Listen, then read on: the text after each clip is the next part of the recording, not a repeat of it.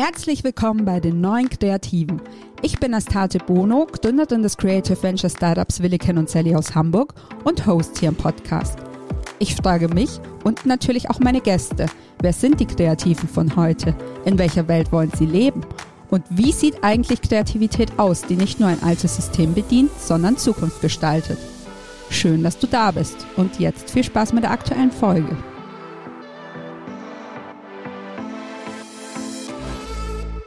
Hallo und herzlich willkommen mal ganz ungewohnterweise an einem Montag. Nachdem mich in den letzten zwei Wochen nacheinander Impfreaktion, Histaminschub und ein fieser Kita-Infekt geplagt haben, habe ich mir dann doch jetzt einfach mal ein paar Tage genommen, um mich hoffentlich auch vernünftig auszukurieren.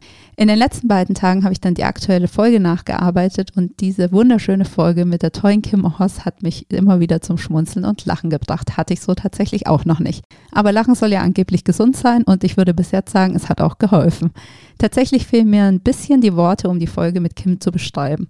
Als ich darüber nachgedacht habe, mit wem ich Kim vielleicht am ehesten vergleichen könnte, um euch so ein Gefühl zu geben, wer Kim eigentlich ist, ist mir Multitalent und Multimedia-Künstlerin Miranda July in den Kopf geschossen. Kim selbst konnte zu diesem Vergleich im Gespräch leider nicht ihren Segen geben. Jedenfalls ist unsere Folge fast genauso vielseitig wie Kim selbst. Wir haben über ihren Insta-Fame mit knapp 40.000 FollowerInnen gesprochen, über ihre andere Art des Arbeitens, über die MTV-Doku Where Your Story, in der Kim sozusagen die Hauptrolle gespielt hat, über das Leben als Kreative in Stuttgart, über ihre ADHS-Diagnose und Kreativität, über ihre Oma, mit der sie einen höchst erfolgreichen Podcast und ein Buch rausgebracht hat, über Herzschmerz, über ihr erstes Album und über so viel mehr. Ich finde, wenn ihr eine Folge von den neuen Kreativen nicht verpassen solltet, dann diese. Viel Freude damit. Hm, er will heute nicht. Ach, kannst du jetzt gar nicht auf Aufnahme drücken? Im Moment funktioniert es nicht.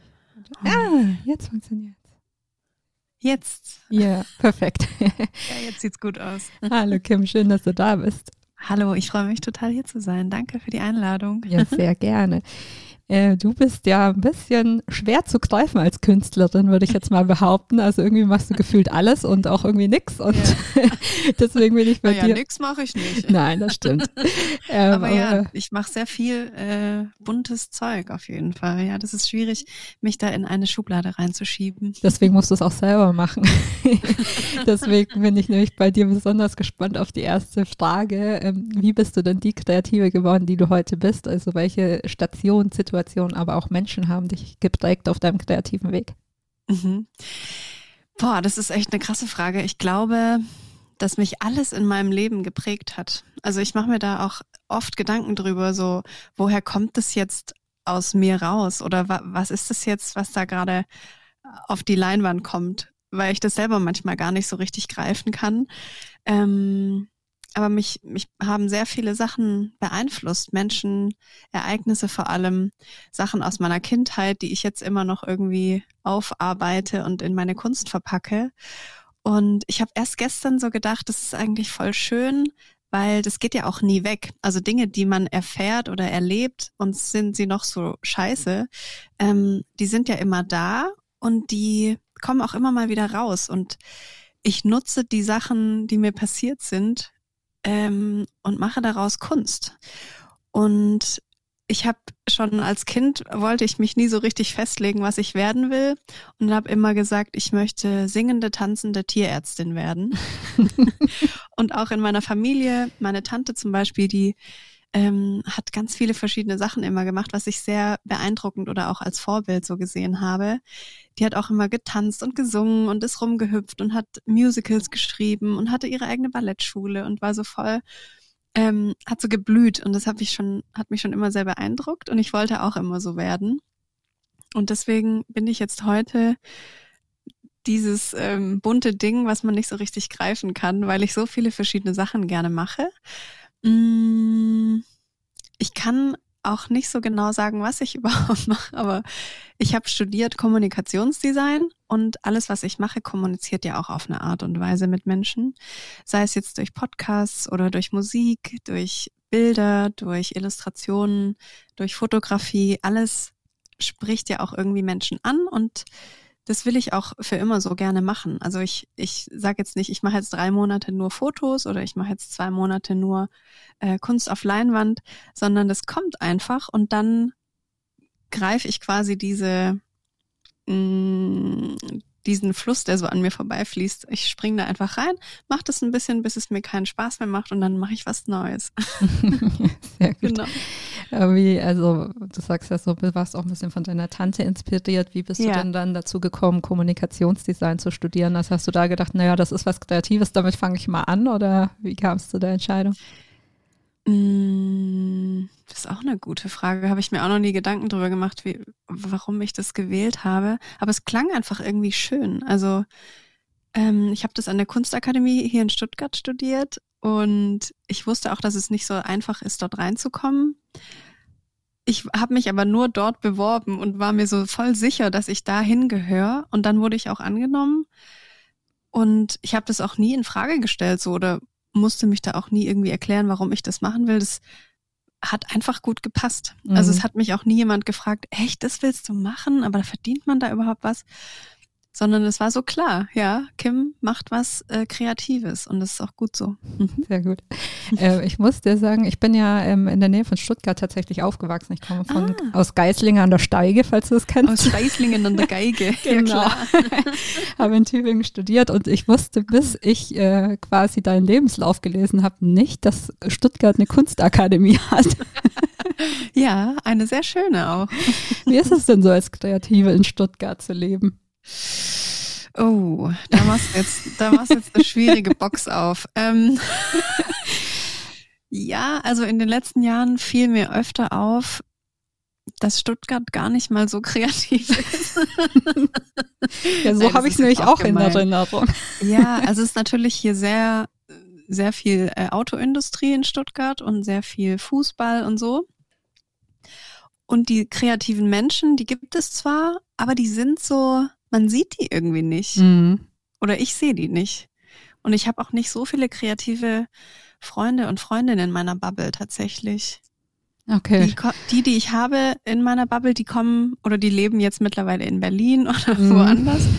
aber die sind wirklich aus Stuttgart, ich möchte nicht geflüchtet sagen, aber die sind weggegangen, weil sie irgendwie an ihre, ihre Grenzen hier gestoßen sind. Die kreativen Grenzen oder es hat an Inspiration gefehlt und das merke ich auch tatsächlich. Natürlich ist jetzt auch der Lockdown und so oder mhm. eine Pandemie, in der man sich jetzt auch nicht so gut vernetzen kann, aber ja, ich glaube, in den nächsten zwei, drei Jahren wird es mich auch wegziehen. Schade, ich dachte jetzt, du kannst mir Stuttgart nochmal von einer völlig neuen Seite präsentieren, die ich noch nicht kannte.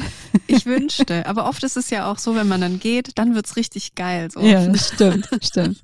Aber du bist, glaube ich, familiär auch relativ verwurzelt da in der ja, Gegend, genau. oder?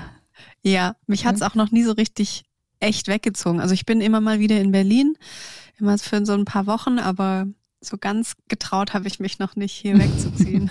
Mal sehen, wann das passiert. Ja, ich bin gespannt. Ähm, als ich so ein bisschen überlegt habe, so welche andere KünstlerInnen ich vielleicht mit dir ähm, assoziieren würde, ist mir mhm. so spontan äh, eigentlich nur Miranda July eingefallen. Ist das so ein Vergleich, wo du sagst, so kannst du irgendwie nachvollziehen oder ist es so eher so, äh, nee? Äh, der Name sagt mir jetzt leider gerade gar nichts. Ach so, ja okay, dann, dann äh, hat die Frage auch keinen Sinn, aber ähm, ja. Also vielleicht habe ich schon mal was gesehen oder bestimmt, aber ich habe sehr, sehr große Probleme mit Namen. Okay. Ähm, und auch so, wenn ich dir jetzt irgendwas nennen müsste, was mich inspiriert hat oder so, ich geht nicht bei mir. Das ist wie, als wäre da nichts in meinem Gehirn. Dann streiche ich die Frage auch schon mal. nee, also es ist eine Performance-Künstlerin ah. aus, ähm, ich glaube, den USA, wenn mich nicht alles mhm. täuscht, ein Lockenkopf. Mhm. Und ähm, genau, ist aber auch, äh, macht auch Filme und macht auch ähm, so viele Social-Media-Projekte und so weiter. Deswegen habe ich gedacht, die kennst du definitiv. Ah. Aber egal. Interessant. Aber ja, genau. Instagram und Social Media und YouTube ist auch ein sehr großes, eine große Schublade, in die man mich reinstecken darf. Ja, dachte ich mir. ist, ist Kim Hoss eigentlich dein richtiger Name oder ist das ein Künstlername? Kim Hoss ist mein richtiger Name, ja. Denken aber okay. sehr viele Menschen, dass es mein Künstlername ist, ja. Okay. Danke an meine Eltern. War ich ja nicht alleine. Wie hat sich denn dein Instagram-Account, ich glaube, du hast mittlerweile fast 50.000 Follower, richtig? Äh, fast 40. Fast also 40, man, okay. man will es ja nicht übertreiben. 38.000 oder so. Wollte glaub ich nicht besser machen, als du bist. Nein, Spaß. Genau, wie hat sich da denn entwickelt? Wie hast du damit angefangen? War das schon so mit der Intention, da wirklich auf was Großes aufzubauen oder hat sich das Mhm. eher so organisch ergeben? Nee, ich hatte nie den, den Traum, irgendwie Social Media Star zu werden. also, ich habe 2012, glaube ich, angefangen, so ein paar Fotos so als Tagebuch für mich zu posten und ich glaube, so richtig angefangen hat es erst 2017, 2018, Mhm. dass Instagram oder dass ich es auch mh, monetarisieren konnte, was ich da so mache. Und es ist so ein stetiges Wachstum. Also ich, ich bin gar nicht so zahlenaffin. Also mir sind Zahlen völlig egal und ich gucke da auch nicht so drauf. Aber es ist schon immer mal wieder so, wo ich so einen Moment habe, so wow, 10.000 Menschen haben jetzt irgendwie gerade zugeguckt, äh, mir beim Zähneputzen zugeguckt oder so. oder wie ich halt verschlafen morgens irgendwie mir noch in den Augen reibe und eine Story mache. Aber irgendwie finde ich das auch ganz schön, weil ich zeige gerne mh, so die, diese andere Seite, die, die man eigentlich nicht so auf Instagram sieht. Mhm. Also das ist ja schon sehr perfekt alles dort und ich mag, dass, dass man auch mal sieht, dass es nicht so perfekt ist oder Ja. sein muss vor allem, ja. Aber hast du es von Anfang an gemacht oder hast du auch erstmal so mit diesen schönen Beauty-Shots angefangen, sage ich jetzt mal? Und, Klar, ähm, ich habe auch früher Filter und sowas immer drüber gelegt. äh, und, und war das dann eine Überwindung, dich quasi auch morgens und keine Ahnung in, äh, ich sage jetzt mal, unschönen Situationen zu zeigen? Ja, eine Überwindung würde ich es nicht nennen. Es war schon aber ein bisschen ein komisches Gefühl, weil man das halt auch nicht sieht. Mhm. Wir sehen so vieles gar nicht und denken dann, das, was man sieht, ist halt so die Realität. Und ich möchte das einfach gerne so durchbrechen, Ja. indem ich eben mich so zeige, wie ich halt bin, ohne Filter, ungeschminkt, gerade aus dem Bett aufgestanden, ähm, um das einfach so ein bisschen zu aufzudröseln, dieses perfekte Instagram und hey meine Lieben, oh nein, wie ich heute schon wieder aussehe, mein eines Haar, das hängt auf der falschen Seite, oh mein Gott, das ist ja furchtbar. und das möchte ich einfach ein bisschen, ja, dass es aufhört irgendwann auch, weil es macht Leute auch, glaube ich, ein bisschen krank, wenn man immer nur dieses schöne, vermeintlich perfekte sieht. Ja, das glaube ich auch. Ja. Ist ja auch schon erwiesen mittlerweile eigentlich, ne? ja. Ähm, wie ist es denn mittlerweile? Planst du deine Inhalte oder machst du immer noch immer das, äh, worauf du gerade Lust und Laune hast? Ja, ich habe noch nie irgendwas geplant tatsächlich. Ich habe noch nie einen Post oder eine Story geplant. Also klar, wenn es eine Kooperation ist, drehe ich das manchmal im Voraus und poste es dann. Aber ansonsten ist alles wirklich so ein im Gefühl, im Moment auf Instagram, was da so passiert bei mir. Und ich bin auch noch nie in dieses mm, Muster so reingefallen, ich muss jetzt irgendwas posten, ich muss jetzt dreimal am Tag einen Post machen oder ich muss jetzt ähm, gucken, dass mein Feed besonders schön aussieht. Und doch, das habe ich einmal gemacht, ich glaube 2019, da habe ich immer abwechselnd eine Illustration und ein Foto gepostet. Und das habe ich, glaube ich, auch ein paar Wochen durchgezogen, aber irgendwann hat mich das selber so gestresst, Mhm. weil ich dann tausendmal so in meinen Feed geguckt habe, wie könnte das, das nächste Foto müsste dann noch ein bisschen grün enthalten und dann muss ich das, dann kommt danach wieder eine Illustration, was soll ich dazu schreiben? Und habe das dann so, ja, wie so einen Job gemacht und das hat mir dann irgendwann gar keinen Bock mehr gemacht, weil ich so unter Druck war, dass es perfekt ist. Und das, mm, mm, mm, das mag ich nicht. ja, kann ich verstehen. Ich hatte mit zwei meiner Gäste, Samuel und Thomas, auch schon so ein bisschen drüber gesprochen, über die Mhm. Hassliebe zu Instagram. Und die sind weit entfernt von deinen Followerzahlen. Also Samuel hat gleich so 2500 und Thomas so Mhm. um die 10.000. Wie ist es bei dir? Pure Love ähm, in deiner Community zumindest, in deiner Bubble? Oder ähm, ja, betrachtest du das Ganze auch eher mit gemischten Gefühlen? Ja, es ist immer so phasenweise, dass ich dann auch mal so denke, wow, ich muss die App jetzt sofort löschen. Und mal so eine Woche ohne Instagram zeigt mir dann immer wieder, mm, wie sehr man doch davon abhängig ist irgendwie, auch auf eine Art. Vor allem dieses äh, jeden Tag Nachrichten beantworten und bekommen und Aufmerksamkeit und das fühlt sich natürlich schön an, aber es kann einen auch eben sehr stressen. Vor allem, weil man nicht mehr merkt, wann arbeite ich und wann Mhm. ist es Freizeit und wann sollte ich eigentlich mal abschalten, bin aber trotzdem auf der App, weil ich irgendwas auch nach Inspiration suche. Also es ist so, so ganz viel in dieser App passiert da. Und man muss da schon mal einen Schritt, einen Schritt zurücktreten und von außen mal sein eigenes Ver, ähm, Verhalten so auf dieser App beobachten. Mm, aber so im Grunde finde ich Instagram schon einfach geil. Vor allem, was die Community angeht. Also das finde ich so krass. Weil wenn ich dann mal mich gezeigt habe, oder selbst gestern, glaube ich, war das, habe ich morgens auch gleich nach dem Aufstehen eine Story gemacht und dann haben mir zwei Frauen einfach geschrieben, hey, du bist so krass, dass du das machst. Ich finde es voll schön, dich dabei zu beobachten, so, dass du einfach so dich so zeigst. Mhm. Und oder auch wenn ich so über, über Probleme oder Struggles spreche, dann kommen halt so viele Rückmeldungen und sagen, wow, danke, dass du das angesprochen hast. Das ähm, beruhigt mich, dass es auch andere gibt, die so denken oder die die gleichen Struggles haben. Und dafür finde ich Instagram schon echt eine gute Sache, ja. Ja, total. Mhm. Also wenn man jetzt nicht aus der Branche kommt oder nicht selber gerade Influencer ist, dann hat man mhm. ja auch immer das Gefühl, das ist alles ganz schnell gemacht. Mal kurz so ein kleines Video drehen oder mal kurz zwei Fotos machen, so ungefähr.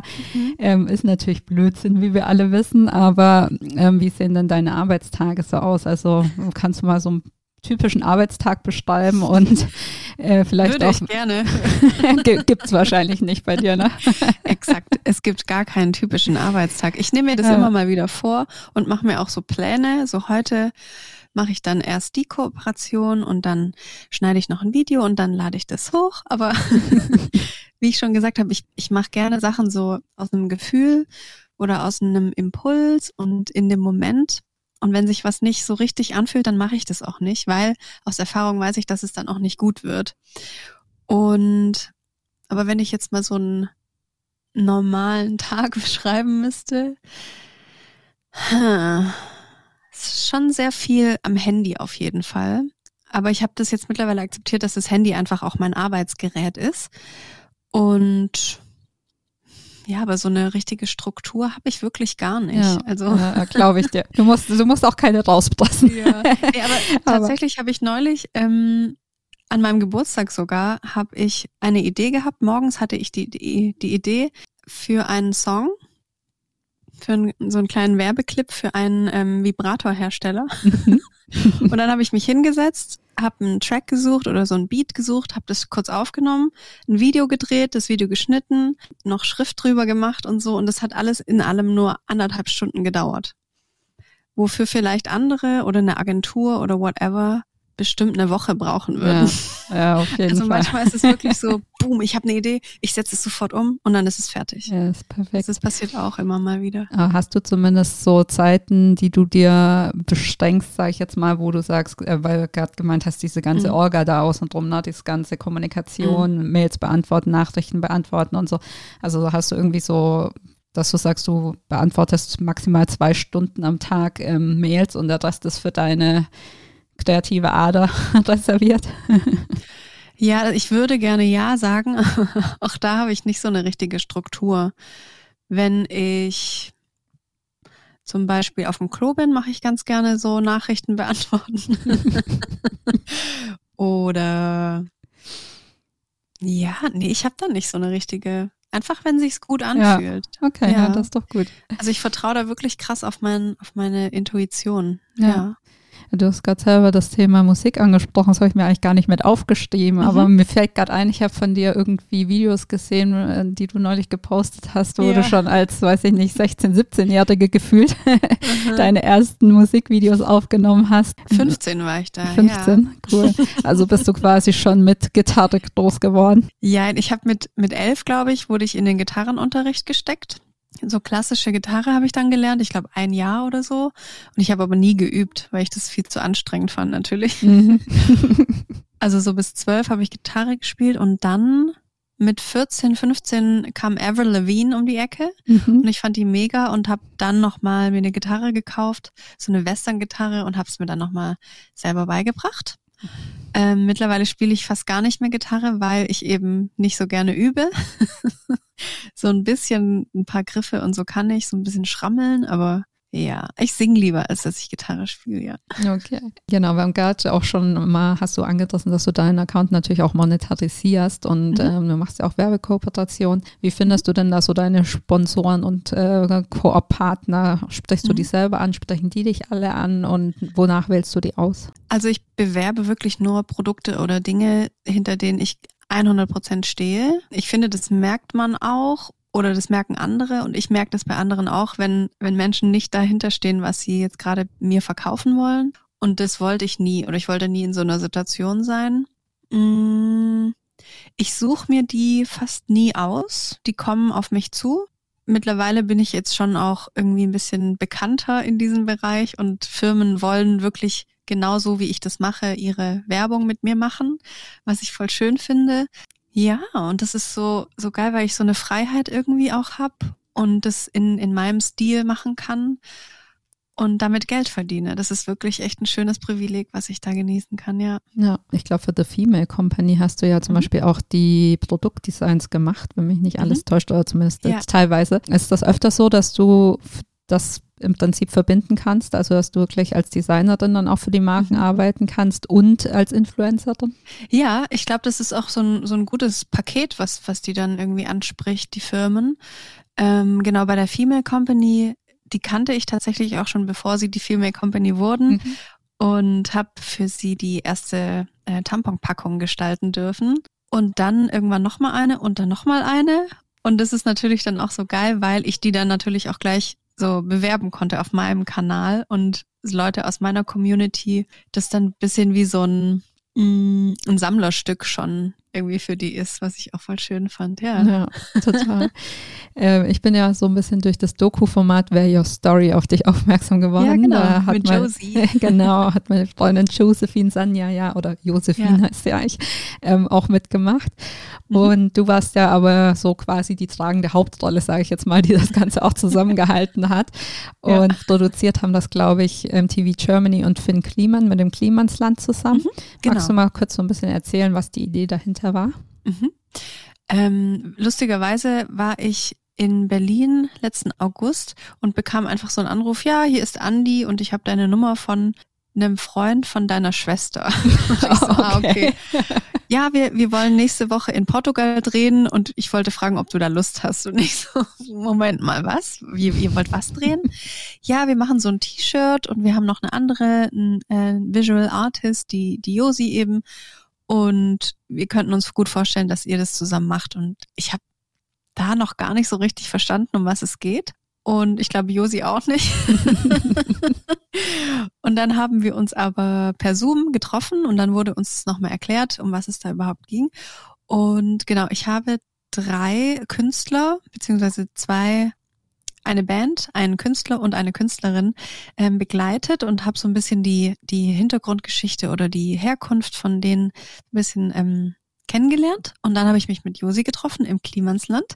Wir haben äh, zwei Tage gemalt auf einer großen Leinwand und haben diese Geschichten, die ich mitgebracht habe von den Künstlern und Künstlerinnen, hab, haben wir in ein Motiv gepackt das dann wiederum auf ein T-Shirt gekommen ist als Limited Edition das äh, über MTV dann verkauft wurde und für den guten Zweck ähm, an Viva Con Aqua gespendet wurde, genau. Mhm, das T-Shirt habe ich mir natürlich auch brav bestellt. Wenn ich das nächste Mal in Stuttgart bin, bringe ich mit, das musst du dann signieren. Oh ja, wie cool, voll gerne. ähm, aber kannst du noch mal so ein bisschen erzählen, wie diese ganze mhm. Produktion für das Format ablief? Also ähm, ich meine, so ein bisschen Einblick hast du ja schon gegeben. Ich wollte gerade sagen, es klang so, als hätte es sehr chaotisch angefangen, aber ja. Also ich war zwei Tage mit den Orsons unterwegs, einen Tag in Berlin mit Megalo, einen Tag in Ravensburg mit der Musikerin Lotte. Mhm. und dann zwei Tage in, im Klimansland mit, mit Josi. Und dann waren wir nochmal alle zusammen im Klimansland. Und zwischendrin waren wir noch in Portugal drei, vier Tage, wo dann das T-Shirt produziert wurde. Ja, genauso durcheinander hat sich das auch angefühlt, aber ich habe auf dieser Reise so viel wieder über mich selber gelernt. Und was ich auch so krass fand, als wir im Klimansland waren, haben wir uns auf den Boden gesetzt und haben beide so den gleichen Struggle gehabt, wie es sich herausgestellt hat. Und zwar haben wir uns nie so richtig getraut, uns Künstlerin zu nennen. Also obwohl wir wirklich, wir sind ja, wir sind einfach Künstlerinnen, aber wir haben es, wir konnten es selber nie sagen. Also wenn uns jemand gefragt hat, ja, was, was bist du so oder was machst du von Beruf, dann haben wir halt immer so rumgedruckt, ja, ich, wir malen halt so ein bisschen und, und dann haben wir wie so eine Art Mantra gemacht, haben wir beide aufgeschrieben, ich bin eine Künstlerin. Und diese ganze Doku oder dieses ganze, die ganzen Dreharbeiten waren so eine Bestätigung für mich, dass ich eine Künstlerin bin und dass mhm. ich das auch leben darf und ich, ich darf so sein. Und es war so ein ganz schönes Gefühl für mich so insgesamt. Ach, cool. Ja, war tatsächlich auch eine meiner Fragen, die ich mir so gestellt habe, ob du mhm. dich tatsächlich eigentlich selber als Künstlerin wahrnimmst oder nicht. ja, es hat lang gedauert, aber also früher als Kind haben das alle so um mich rum immer gesagt, ja, unsere kleine Künstlerin.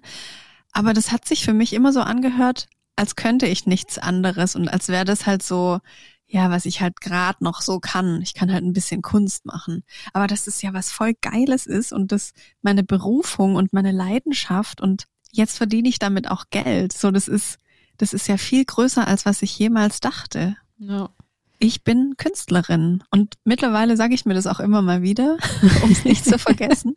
Und es stimmt, was Leute sagen, wenn man, wenn man sich selbst immer wieder was sagt, dann kommt es irgendwann auch im Gehirn an. So.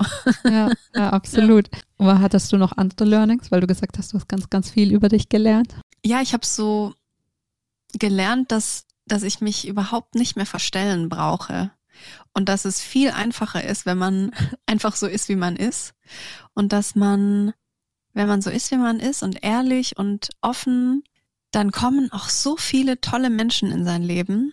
Also ich habe jeden Tag Leute kennengelernt, die ich nie wieder missen will, so in meinem Leben. Oder die, die mir so viel mitgegeben haben, die so mich inspiriert haben und ich sie. Und das ist so, das war so schön.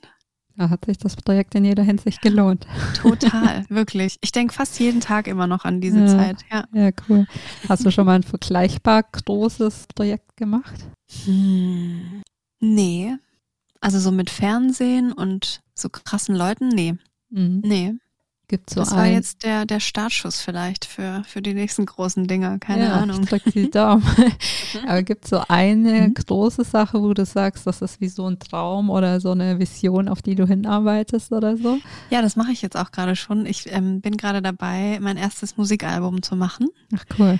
Was ich schon immer machen wollte und auch da so ein bisschen Angst hatte, weil natürlich ich habe nicht Musik studiert, ich habe kein, mhm. keine Gesangsausbildung, ich kann gerade so irgendwie drei Akkorde auf der Gitarre und trotzdem habe ich mich immer so wohl gefühlt auf der Bühne und beim Performen. Ich hatte früher ganz lange eine Band, habe Songs geschrieben und immer wenn ich auf der Bühne war, war mein Gehirn so ruhig. Und immer wenn ich singe, ist mein Gehirn ganz ruhig und ich fühle mich da einfach so richtig, richtig wohl. Und ich wollte das immer machen. Auch als Kind schon habe ich vor meinen Eltern performt die ganze Zeit und gesungen und bin rumgehüpft und war immer so das Perform-Mädchen ähm, so. Und jetzt wird diese Vision langsam so Wirklichkeit und das fühlt sich gerade noch ein bisschen beängstigend manchmal auch an. Aber ich weiß, dass es der richtige Weg ist. Und ganz egal, was damit passiert, auch wenn das niemand anhört, was ich nicht glaube, aber es ist mir so egal, was damit passiert. Hauptsache, ich mache das jetzt. Ja. ja. Produzierst du das zusammen mit dem Klimansland? Tatsächlich hat das Klimansland jetzt mal nichts damit zu tun. Okay. Aber vielleicht drehe ich da ein Video oder so, habe ich gestern mir überlegt. ich hätte voll Bock bei dem einen Song so, im Klimasland gibt es ja so ganz viele so wilde Fahrzeuge. Mhm. Und ich könnte mir gut vorstellen, dass ich da so ein Video mache, wie ich mit denen so über diese Wiese da fetze. Das finde ich irgendwie ganz lustig. Gibt es schon ein Release-Datum? ähm, es gibt noch kein explizites Datum, aber im Oktober wird das Album erscheinen. Und vorher dann vielleicht noch ein paar kleine Singles. Mhm. Also ab Sommer 22 wird's losgehen. Sehr cool. Ich drücke die Daumen. Danke. Du hast gerade gesagt, wenn du auf der Bühne stehst, wird dein Gehirn ganz ruhig. Du hast ja in deinem Profil auch stehen ADHS Awareness. Von mhm. daher ist das wahrscheinlich bei dir eine Seltenheit, dass das Hirn ja. ganz ruhig ist. Es ist sehr, sehr selten, dass mein Gehirn mal ruhig ist. Das hast du richtig erkannt. Genau, ich habe diese Aufmerksamkeitsdefizit- und Hyperaktivitätsstörung, wie sie sich so schön nennt ich empfinde das nicht als Störung, sondern eher als dieses, es steht einfach nie still. Ich stehe nie still und mein Gehirn eben auch nicht, außer wenn ich auf der Bühne bin oder wenn ich singe und Musik mache oder Musik höre, dann fühle ich mich so in mir ganz sicher und ruhig. Das genau, voll schön, deswegen, dass du sowas für dich gefunden hast. Ja, mega. Also es hat auch eine Weile gedauert, bis ich das so richtig gerafft habe. Und ich weiß auch erst seit ein, zwei Jahren, dass ich ähm, diese Störung habe. Mhm und lerne auch immer noch ganz viel über mich und wie ich so funktioniere oder mein Gehirn. Ähm, aber das ist, ja, das ist voll wertvoll, wenn man sowas feststellt, auch wenn das 35 Jahre dauert. Ja, total. Ich würde gleich auch gerne noch mal kurz äh, ein bisschen mehr in deine Geschichte reingehen, wenn das okay ist.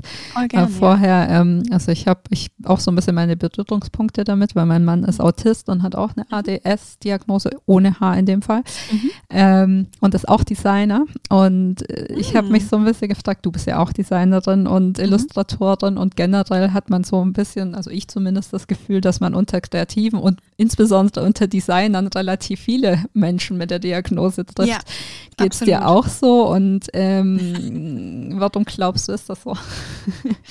Ja, das stimmt. Und auch seitdem ich das weiß von mir, dass ich das habe, treffe ich immer mehr Leute, die auch aus dem Neurodiversitätsspektrum kommen. Das ist mega interessant und ich denke da auch immer noch viel drüber nach. Ich glaube, dass dass es ähm, dieses Kreative oder dass unser Gehirn einfach so ein bisschen anders funktioniert. Das ist ja auch bewiesen und dass es die Kreativität fördern kann einfach. Wenn das Gehirn nicht straight arbeitet, sondern so, da kommen so krasse Ideen einfach dabei raus. Ich habe manchmal an einem Tag habe ich bestimmt so 400 Ideen, von denen ich aber nur zwei so packen kann und damit was anfangen kann. Ähm, manchmal hätte ich gerne wie so ein, beim, vor Gericht gibt's doch diese ähm, Stenografie, wie mhm. nennt man die? Stenotypistin? Ich glaube. Ja.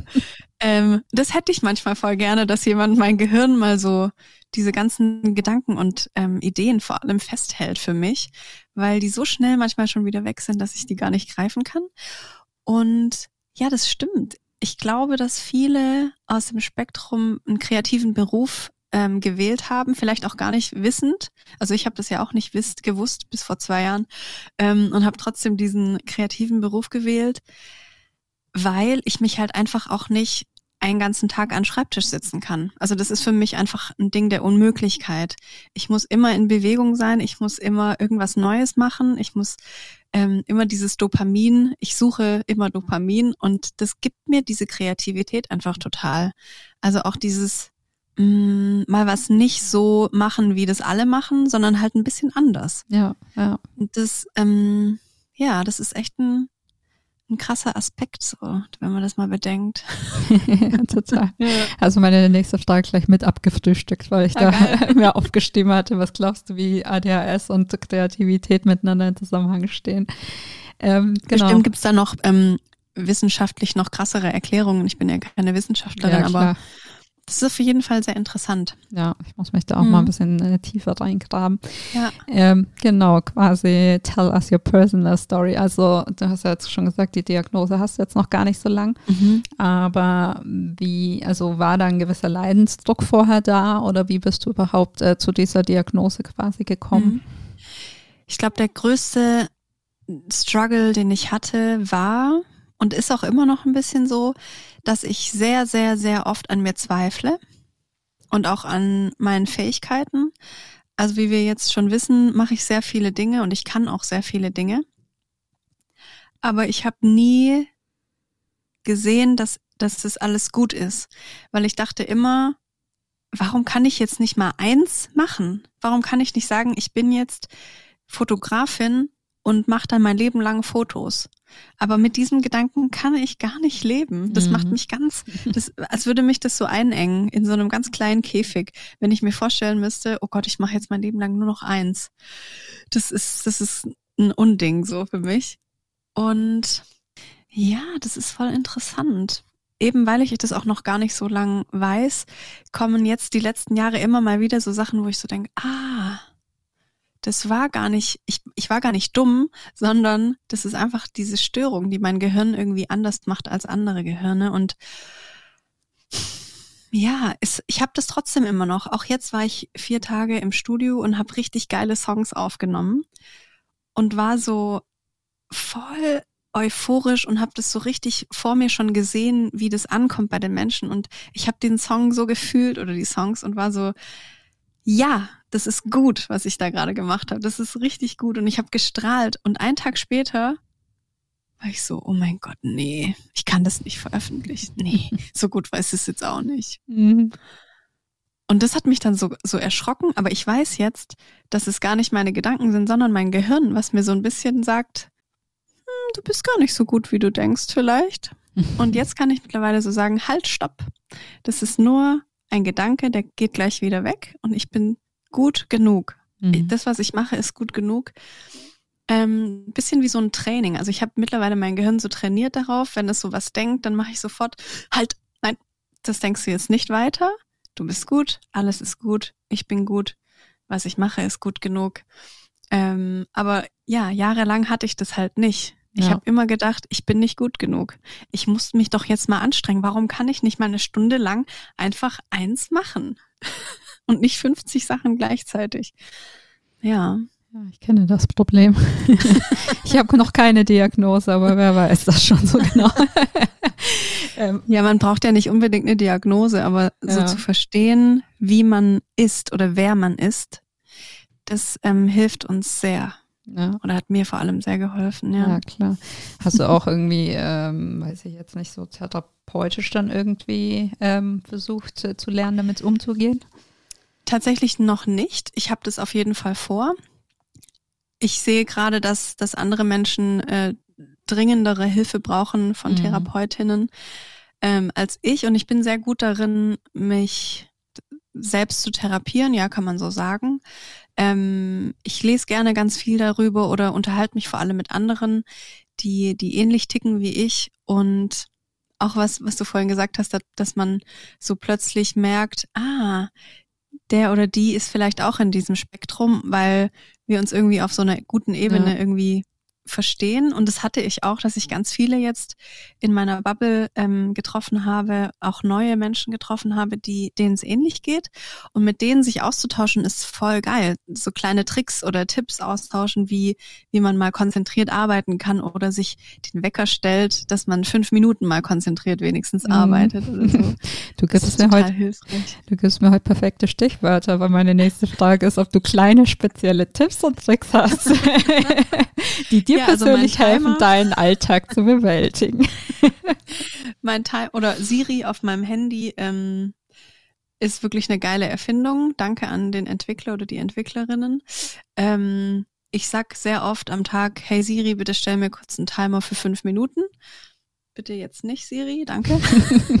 ähm, und das hilft mir total krass, nicht so diesen, weil ich sehr gerne so abschweife.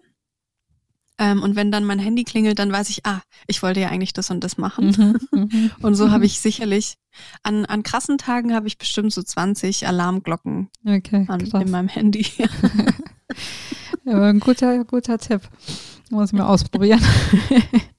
ähm, jetzt habe ich vorhin, gibt oder ähm, anders gefragt, gibt es noch was zum Thema ADHS, wo du sagst, das würde ich total gerne noch ergänzen oder erzählen, ähm, was wir jetzt noch nicht angeschnitten haben?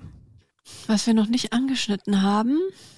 Mm, ja, ich glaube, dass das gilt auch für, für Menschen, die jetzt nicht unbedingt in dem Spektrum sind, aber wir müssen uns immer mal wieder dran erinnern, dass nicht alle Menschen gleich sein müssen und auch nicht gleich arbeiten und auch nicht 40 Stunden die Woche arbeiten müssen, sondern wir müssen uns noch mal mehr auf unsere Intuition ähm, besinnen oder nochmal zurückkommen und uns von außen betrachten, unsere Intuition kennenlernen, unser Bauchgefühl.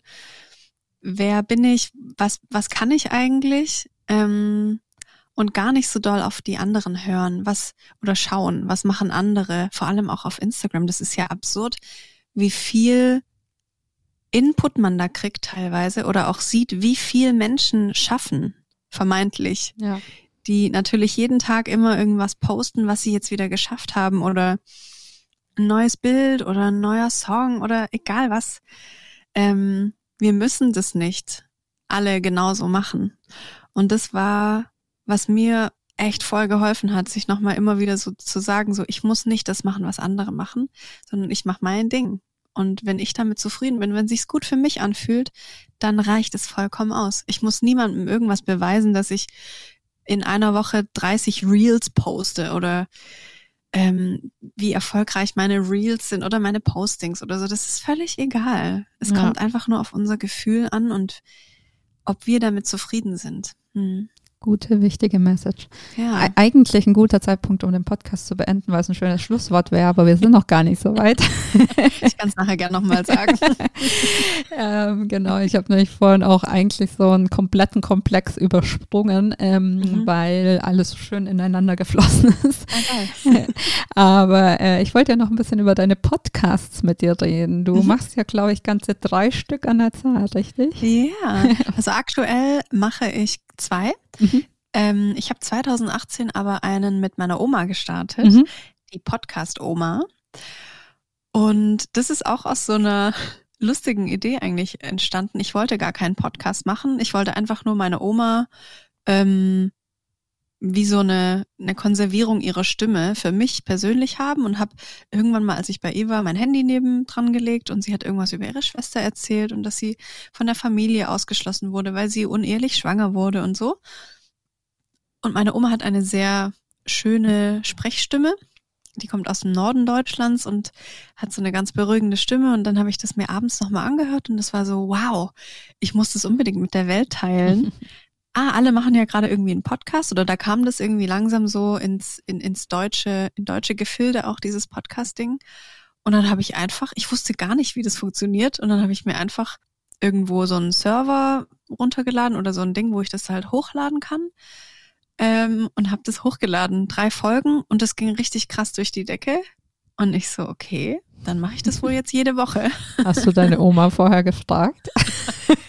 Natürlich habe ich sie gefragt. Es war ein bisschen schwierig, weil erklär mal einer 93-Jährigen, Ja, genau. was ist ein Podcast? Aber sie hat es irgendwann verstanden und für sie war Okay. das halt auch so was ganz Neues. Also mit diesem Medium, ähm, was mit, mit ihrer Sprache zu machen, hat sie halt noch nie ge gemacht. Und wir wurden dann auch eingeladen in den Kölner Treff, in Mhm. die Fernsehsendung Mhm. und haben ein Buch geschrieben zusammen und hatten irgendwann fast zwei Millionen Hörer. Krass. Und das war so, wow, aus so einer ganz kleinen Idee, die ich ja eigentlich nur für mich so geplant hatte, ist sowas Großes entstanden. Das hat mich voll beeindruckt. Mhm. Wir haben dann aber auch irgendwann aufgehört, weil, ja, ich glaube, sie, sie war dann auch irgendwann so an, am Ende ihrer Kräfte. Mhm. Also sie ist mega fit immer noch und ist jetzt fast 96. Aber wir haben fast 45 Folgen, glaube ich, aufgenommen über komplett unterschiedliche Themen. Also wir haben auch über Sex gesprochen, wir haben zusammen getindert, wir haben über Ernährung gesprochen. Ich habe sie in das vegane, in die vegane Ernährung eingeführt. Und ja, das ist so ein, ganz, ganz schönes, sagt man Zeitzeugnis? Nee, ein Zeitzeuge? Ein Nö, stimmt Mhm. eigentlich schon. Zeitzeugnis. Ja, das ist so. Aber äh, ja, ist nicht genau das, was du sagen willst, ne? ja, genau. Ja. Aber es ist für, für jeden ist da irgendwie was dabei. Uns hat auch mal eine Mama geschrieben, oh, mein, mein achtjähriger Sohn will jetzt abends nicht mehr Benjamin Blümchen hören, sondern die Podcast-Oma. Süß. So generationsübergreifend. Ja. Ja, total. Ähm, was soll ich hier fragen? Ach so, ist sie noch Veganerin? Meine Oma Ja. ist, die wird wahrscheinlich auch nie vegan. Nee, sie versteht das, glaube ich, auch immer noch nicht. Okay. Und versteht sie denn eigentlich, was ihre Enkelin da ansonsten treibt, so beruflich? Ja, sie fragt immer mal wieder, ist das jetzt auch dein Beruf? ja, das ist, das ist voll interessant, wenn man sich mal mit, mit älteren Menschen so unterhält, weil wie viel ist bitte in den letzten 40 Jahren passiert? Ja. Also das ist ja, das ist ja absurd einfach, wie viel da passiert ist und vor allem wie schnell diese Technik fortschreitet Mhm. immer noch und das für eine, für eine fast 96-Jährige zu verarbeiten und zu verstehen, das ist, glaube ich, echt schwer. Ja. Deswegen fragt sie auch immer, ist es jetzt dein Beruf? Und solange ich ihr sage, ich verdiene damit genug Geld, dass ich mich so über Wasser halten kann, ist sie zufrieden. Sehr gut. Omi ist beruhigt, das ist die Hauptsache. genau, ja. Und deine beiden anderen Podcasts, die noch laufen momentan? Genau, dann gibt es noch den Podcast So ist das Leben. Mhm. Den mache ich mit meinem ganz langjährigen besten Freund Steffen zusammen. Und wir laden Menschen ein, die wir schon immer mal irgendwas fragen wollten. Ähm, so haben wir zum Beispiel eine Polizistin eingeladen gehabt, eine Kleinwüchsige, eine Muslima, eine Nonne, einen Piloten. Ähm, wir haben uns auch sehr viel auseinandergesetzt mit Menschen, die eine psychische Erkrankung haben. Ähm, Schizophrenie haben wir behandelt. Wir hatten einen Schönheitschirurgen bei uns, ähm, einen Imker, einen Mann, der obdachlos war ganz lange.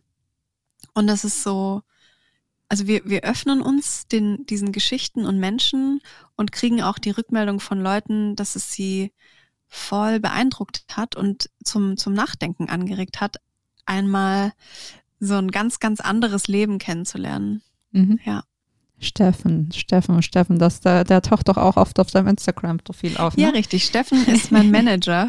Ah, genau, das war, hat mich jetzt Ja. nochmal gerade auch auf die Frage gebracht, dass ich noch fragen wollte, ob du eigentlich so ein kleines Mini-Team um dich rum hast, äh, die Ja. sich um gewisse Jeder Sachen braucht ein kümmern. Mini-Team. Ich dachte vor lange immer, boah, ich muss alles immer alleine machen im Leben. Ich habe auch tatsächlich, glaube ich, vier oder fünf Umzüge alleine gemacht, Oh, weil, ich okay. nicht, weil ich mich nicht getraut habe, Leute zu fragen, ob sie mir helfen. Und Steffen kenne ich eben schon sehr, sehr lange und er kennt mich sehr, sehr lange und sehr gut. Und wir arbeiten sehr gut zusammen. Und mittlerweile macht er eben alles, was E-Mails beantworten und Kooperationen abwickeln, Verträge machen, ähm, zeitliche Abläufe planen und sowas macht er, weil ich das ganz schlecht kann. Und Finanzen macht er auch, weil ich gemerkt habe, wenn ich Sachen einfach abgebe an Leute, die das gut können oder die das gerne machen, dann habe ich viel mehr Luft, um andere geile Dinge zu machen. Ja, gute, beste Erkenntnis in der Selbstständigkeit. Beste Erkenntnis. Oh mein Gott, es hat leider auch jetzt eine Weile gedauert, aber ähm, ich kann es wirklich nur empfehlen, ja. Ja. Und dein dritter Podcast? Genau, und dann gibt es noch den Podcast Herz und Sack Mhm. für alle Menschen, die ein Herz haben, das auch manchmal am Sack ist. Der ist auch auf eine witzige Art entstanden. Und zwar habe ich 2016, glaube ich, war ich sehr aktiv auf Snapchat und habe damals auch immer mal wieder Kontakt gehabt zu einer Berit aus Duisburg. Mhm. Mm, Und wir haben uns nie getroffen bis 2020, kurz vor Weihnachten oder was? Nee, 2019 haben wir uns das erste Mal getroffen. Und da haben wir entschieden, komm, wir machen jetzt einfach einen Podcast. Sie kam aus einer ganz langen Beziehung und ich war auch relativ frisch getrennt. So zwei Single Ladies Mitte 30, die einen Podcast machen. Dachten wir auch nicht, dass es so gut ankommt, aber wir sind jetzt schon im zweiten Jahr und es ist so, auch wieder beeindruckend, weil wir einfach so ganz normal, wie wir jetzt auch hier miteinander quatschen, mm, aber eben über sehr verletzliche Themen. Also Mhm. Liebe, Sex und Zärtlichkeit natürlich, aber eben auch so dieser Herzschmerz. Und was macht man überhaupt, wenn man Liebeskummer hat? Warum muss man dann, muss man sich an irgendwelche Regeln halten oder kann man einfach auch mal Liebeskummer einfach haben? Und die Rückmeldung, die wir dazu kriegen, boah, also wir könnten eigentlich jeden Tag eine Folge über Liebeskummer aufnehmen, Mhm. weil es so ein wichtiges Thema ist und noch ein so äh, unterschätztes Thema, weil eben nicht so viele Leute darüber sprechen. Ja. Oder auch, ja, mentale Gesundheit. Klar, das kommt jetzt alles so, aber es ist schon noch immer sehr, wie soll ich sagen, so, man möchte nicht so gerne darüber sprechen eigentlich. Man, man weiß, man sollte und es ist auch wichtig, aber noch nicht so viele Menschen trauen sich das. Und wir haben uns das einfach getraut. Und es kommt sehr gut an. Und es ist jetzt nicht so ein Podcast, wo ich mh, den ich unbedingt bewerben muss. Ich glaube, der findet einen Mhm. oder der, der wird einem empfohlen ähm, und der findet einen, wenn man das braucht. Also wir Mhm. haben ganz viele E-Mails schon bekommen, so, hey, eine Freundin hat mir gerade die und die Folge geschickt und ich, ich kann jetzt das erste Mal wieder seit einem Jahr, kann ich wieder lachen, weil ihr darüber gesprochen habt, wie es ist oder wie es euch ergangen ist und das ist so geil. Ich will das eigentlich auch gerne für immer machen. Ja, voll schön. Hast du dann auch schon Mails gekriegt von irgendwelchen Verflossenen oder so, die gesagt haben, hey, in der und der Folge hast du doch über mich gesprochen? Oh Gott, zum Glück haben wir das noch nie gekriegt. Oh oh. Ich hoffe auch nie, dass irgendwelche Verflossenen diesen Podcast hören. Glaube ich aber eigentlich auch nicht. Das ist ja gerade gemeint, Und selbst wenn. den müsst ihr nicht bewerben. Ähm, bewirb, bewirbst du den anderen irgendwie? Also machst du auch irgendwelche anderen Maßnahmen, als die über deine große Followerschaft auf Instagram zu teilen? Tatsächlich gar nicht, nee. Den haben wir echt auch noch nie beworben. Könnten wir vielleicht aber mal machen. Ja, mach mal. ähm, und wie viel, Pod, äh, viel HörerInnen habt ihr so in etwa? Bei beiden? Herz und Sack jetzt? Bei beiden.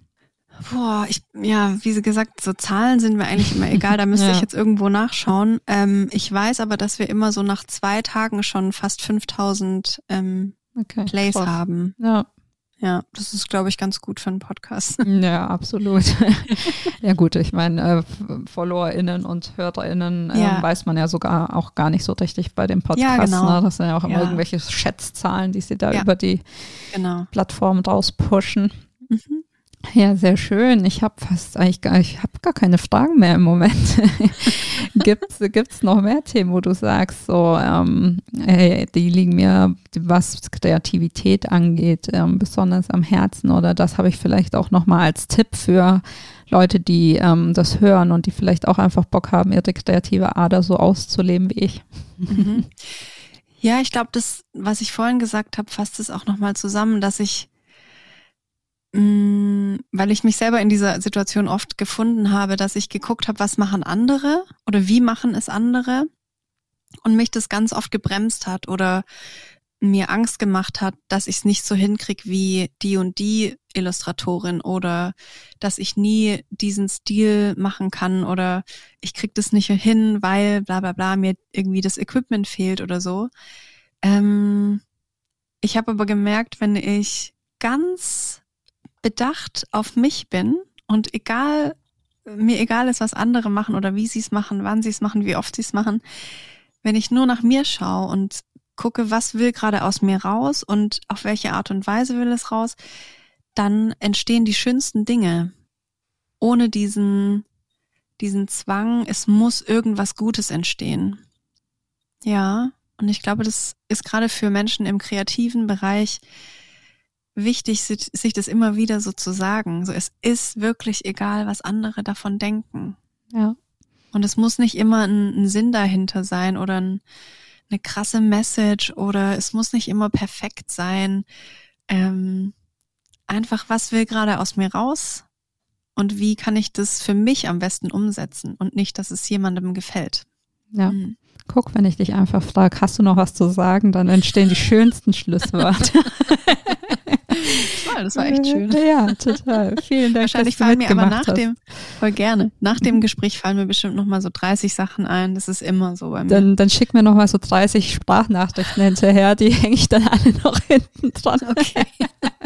Der Nachtrag. genau, genau. Also vielen Dank nochmal und äh, viel. Erfolg auf jeden Fall mit deinem ersten Album. Vielen Dank. Das Ich schick's dir dann mal, wenn es draußen Das wäre ist. toll und vielleicht hören wir uns ja danach nochmal. Ja, fände ich cool. So ein Update mal nach Ja. einem Jahr oder so. Genau, das fände ich schön. Cool. Danke, dass ich hier sein durfte. Danke Danke für deine Zeit.